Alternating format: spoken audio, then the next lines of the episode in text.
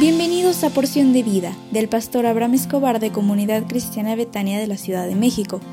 Prepárate porque hoy recibirás un mensaje para ti.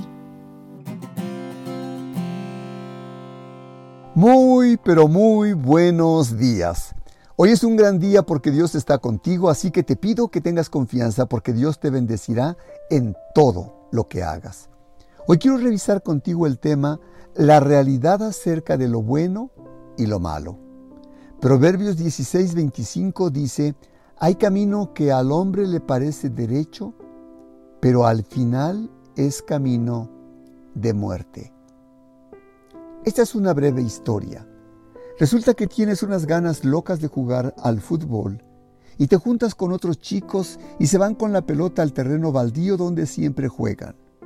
Todos saben la regla. Pero cada vez que te pasan la pelota, un defensor del equipo contrario te da un empujón y te quita la pelota. Empujar está en contra del reglamento. Todos lo saben y lo siguen, menos Brutito, el que te empujó, tu vecino. Él juega de acuerdo a sus propias reglas. Para Brutito, los empujones, codazos y zancadillas están dentro de sus reglas. ¿No te da coraje cuando alguien cambia las reglas del juego? Ahora bien, es posible que opines que Brutito no es más que un tramposo cuando juega al fútbol. Pero si toma su actitud y la aplica al resto de su vida, es más que un tramposo, es lo que llamamos un relativista.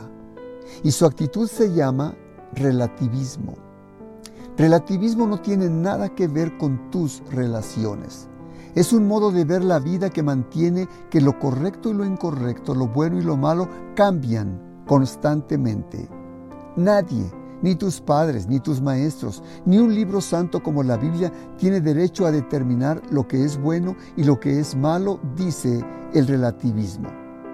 El relativismo es una doctrina filosófica basada en que la verdad y el conocimiento no son absolutos, sino que son relativos.